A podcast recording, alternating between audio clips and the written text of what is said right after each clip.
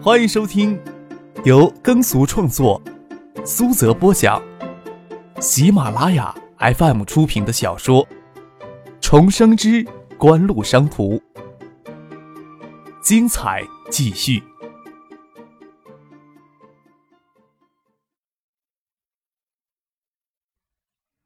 第七百九十八集。张克到金山，自然心里是奢望拉着唐静夜里到徐学平家里蹭顿饭吃，或者就直接在唐静家里亲手下厨给大家做一顿好吃的。他人还没有走出接机大厅，与工作人员一起站在行李运输带前等待行李。通过落地玻璃窗看到接机大厅里挤挤挨挨的站着一群人，唐静站在赵有伦身边，兴奋地朝这边挥手。上飞机前。特意给唐庆打电话，让他一起过来接机。赶着黄昏时分经过东塘，可以看到东塘鸟群晚归，却没有想到赵有伦跑过来凑热闹，前拥后代的身边还跟着一堆随行的官员。赵有伦迫不及待地想见到张克，知道张克今天会到金山，但是不知道他从哪里转机，更不知道具体的航班。盯着唐学谦的女儿，跟着就一起到机场来接张克。锦湖在金山的投资计划，赵有伦有跟张克谈论过，但是赵有伦看来，之前的沟通不过是张克给他画了一张大饼，在真正落实之前，就算张克将几百页厚的项目计划书抱过来给他看，赵有伦都不敢有太大的期望。百亿元的浙江项目到现在都是纸上画着的大饼啊！直到中金微星与特许半导体的合作协议对外公布。中金微星的新厂建设计划也才揭开面纱，露出真正的面容。赵伦这才相信，该来的终于要来了。但是中金微星这次共同特许引进十条线，几条线放在金山，几条线放在建业，哪边的新厂先破土动工？这些问题都悬而未决，赵伦自然也寝食难安。作为江南省经济、文化、政治中心，金山迄今为止都没有引进过十亿美元级的独立投资项目。说起来还真有些丢人，金山湖溃堤给金山造成负面影响太大了，再加上省里眼下经济工作重心放在新亭，赵有伦虽然握有大权，省监书记、市长两职，日子却不好过。看着张克袖手走进接机大厅，赵有伦也不管人家小情人，别后急于亲热，抢先一步迎了过去，爽朗的笑着说：“呵 呵，该不会又偷偷摸摸的路过金山，一枪不打？”今天晚上我来做东，地方你挑吧。这样吧。张克也知道摆脱不了赵有伦，看了看腕表，说道：“我计划下午呀去东塘观鸟的，然后再跟唐静去徐伯伯家里吃饭。赵书记要是能牵起我的时间，就跟着我一起去徐伯伯家里蹭顿饭吃吧。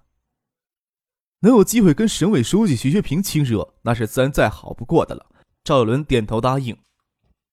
哼，这样最好。东塘项目也进入前期了，正想抽出时间过去看一看。多了一个赵有伦，家宴就不成家宴了。唐学谦人在新亭，顾建平就没有过来凑热闹。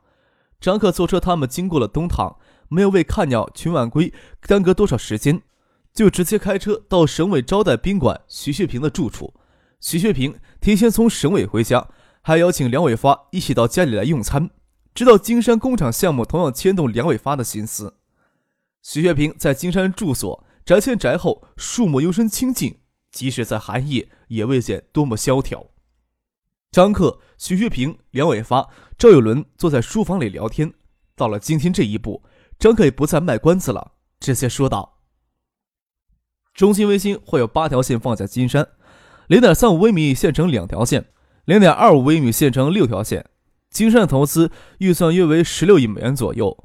外面都在说。”中兴卫星会建两座新厂，其实不然，零点一八微米的线程两条线会合并到新浦工厂，不另建新厂了。赵有伦没有想到二十亿元的投资，金山可以分到八成，搓了搓手，自然有着难以言喻的兴奋。他同时又在想，中金微星的方案会不会让建业方面满腹意见呢？他心里这么想着，却不会说出来。自私一些的念头就是几乎与建业方面真起了摩擦，才叫好呢。张克又说道：“特许半导体有零点三五微米线程六条线，除两条线转让给中芯微星之后，还将在建业投资建一座新厂，安置剩下的四条线。不管华夏 NEC 的投资是否能落实，界都将迎来第三座晶圆厂了。哈，原来这样安排的呀！梁伟发感慨了一声，锦湖总算是给建业再引进了一座晶圆厂，将使建业的电子产业根基更加的深厚。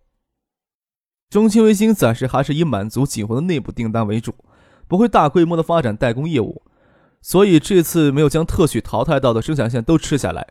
而是说服特许亲自到建去建新厂，不过特许在建业投资建的新厂几乎也会少量参股的。张克介绍道。徐学平笑了笑，说道：“你呀，总是不忘顺带给别人一棍子。”中兴微星以满足锦湖的内部订单为主，但是特许在建业投资晶圆厂却是以代工业务为主。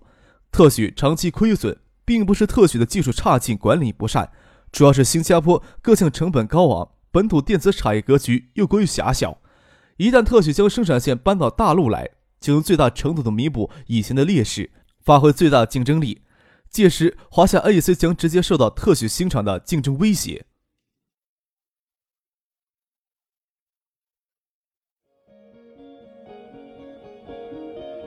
您正在收听的是由喜马拉雅 FM 出品的《重生之官路商途》。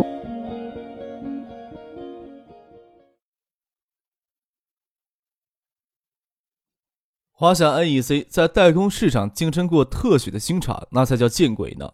特许半导体这次公开的信息里，绝口不提到建业建新厂的计划，想来也是让葛建德之流继续蹦跶，然后选择在他们最得意忘形之时抽一巴掌过去，才叫做精彩。张克笑了笑，说道：“不管怎么说呀，金山工厂先破土动工，对外宣布的建设预厂预算是十二亿美元。”梁伟发倒是想在张克的话里另一个方面的问题问道：“中青卫星这次要增十条线，也都是满足锦湖内部的订单为主吗？”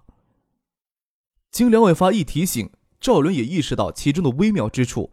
他最近对晶圆制造方面的知识有所研究。赵伦心里默默计算着：新增十条线，中兴卫星拥有十六条晶圆生产线，达产率与良品率都达到理想的状态。差不多能满足每年超过十亿只芯片的生产需求，几乎将来的内部订单能庞大到这种程度吗？寒冬腊月，夜色下的金山湖散发出凛冽的清辉。下了车，站在柏油铺绿的湖堤上，能够听得见澎湃的湖水激岸的声音，似乎隐约能听见九八年夏季溃堤时洪水彻天动地的轰隆巨响。张克与赵有伦都是九八年金山湖溃堤的亲历者。当时的惊心动魄，只怕今生都不会磨灭。普通人总是健忘的。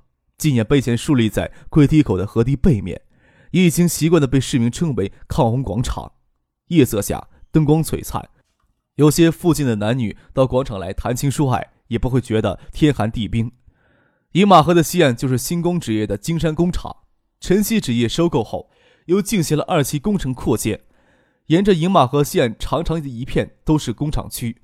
从厂区稍稍挑伸出来的路灯映照在河水上，仿佛一串璀璨的珍珠长链，使得这一段的沿河夜景十分迷人。看着饮马河对岸的路灯，徐学平笑着说：“纸厂夜里会不会排污水呀？倒是一目了然的。”杨伟发笑了笑，这些话也只有徐学平可以随意的跟张克说。他与赵伦说什么话，总是要注意一些分寸。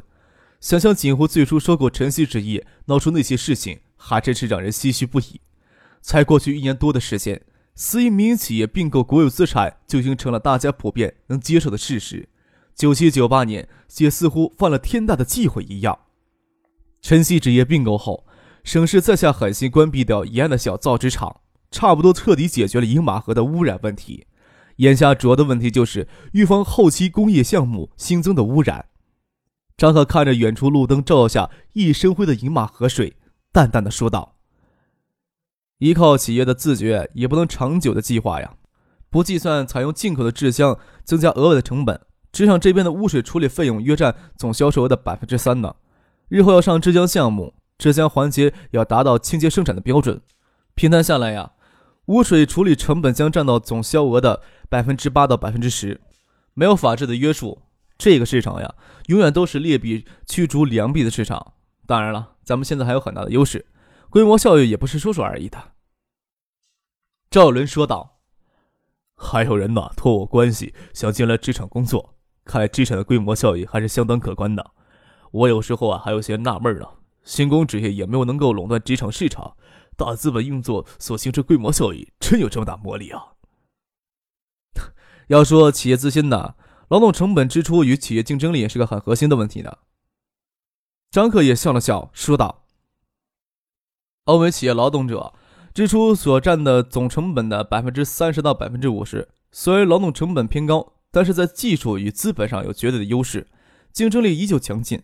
而在中国，廉价的劳动力啊，给他人当成企业制胜的市场法宝。国内企业平均劳动力支出成本才占百分之六到百分之十，在市场上的确表现出了一定的优势竞争力。锦湖啊，纯粹是中国企业。”锦湖想要怎么做，其实也困惑了我们许久。以前很直观，盈利多了，员工福利就发多一些。也幸亏锦湖这些年来盈利一直不算差，员工资薪的福利还算马虎。这两年有闲工作，我就让锦湖研究经济中心专门对锦湖旗下的成员企业进行深入的考察，得出的结论是，锦湖旗下的成员企业将劳动支出成本比例提高到百分之十二到百分之十八，在吸引人才、激发员工积极性方面。严格管理弥补掉了劳动成本支出带来的损失，实际上提高了成员企业在行业内的竞争力，这与我们实际的经验是相符的。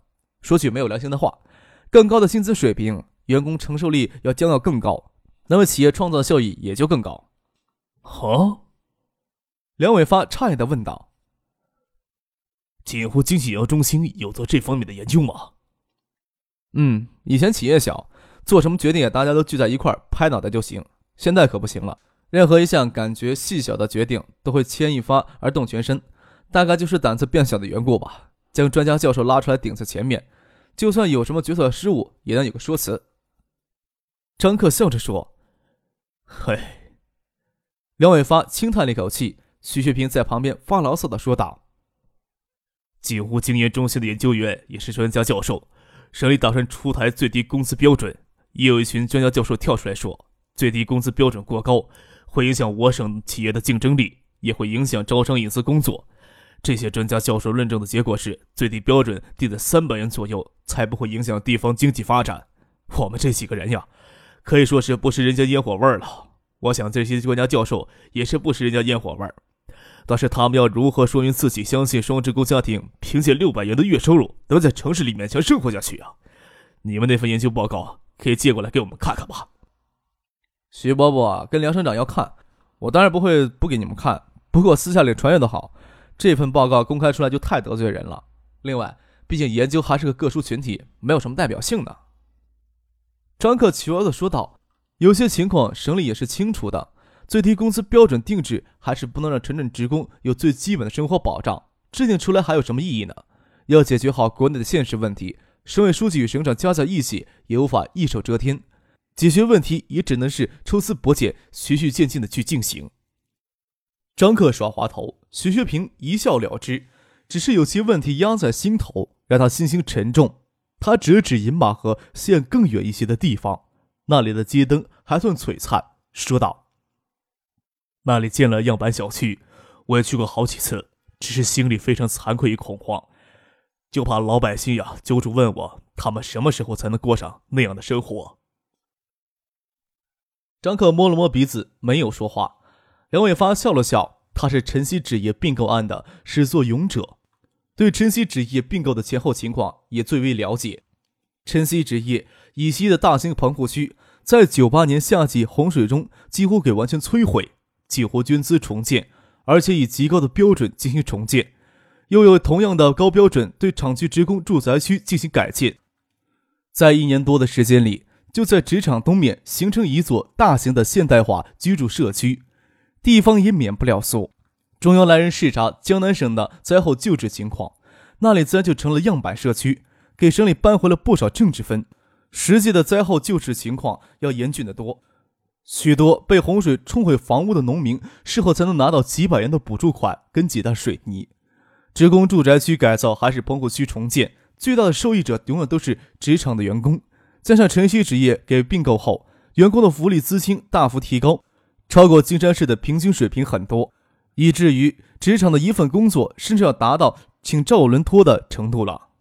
梁伟发清楚徐学平恐慌什么，就是还有近十年的政治生涯的他，也不清楚在他退休之前，那江南省的平均生活水平提高到与此时的厂区普通职工相当的程度。徐学平很清楚，他零三年之后肯定要退居二线。零三年之前，全省能基本消除贫困人口，就已经是个相当艰巨的任务了。任重而道远，说起企业的竞争力。梁伟发作为负责经济的省长，也有深度研究与自己的心得。晨曦纸业给并购之后，原材料都是从国外进口高价的优质木浆，环保投入也做到不像饮马河排放一滴污水。拿张克的话来说，这部分的投入要占到销售额的百分之三。这个数据与省经济研究院的判断比较符合。员工资薪福利水平大幅提高，相比并购前的水平提高了近三倍。种种情况相加，职场的经营成本增加幅度似乎令国内的同样企业难以想象。然而，给并购之后，职场的实际营业能力丝毫未见减弱，地方税收相比较往年有较高幅度的增加。星光纸业在收购晨曦纸业之后，年销售额突破七十亿，也成功的挤进了国内造纸行业三甲企业之列，实际的竞争力要远远超过国内的平均水平。星光纸业发展到当前水平之后，除了与国内顶尖大型造纸企业竞争之外，就要面临海外职业巨头的竞争威胁了。中美达成双边协议，迈进世贸组织的关键一步，国内的职业市场也将大幅度向海外职业巨头打开。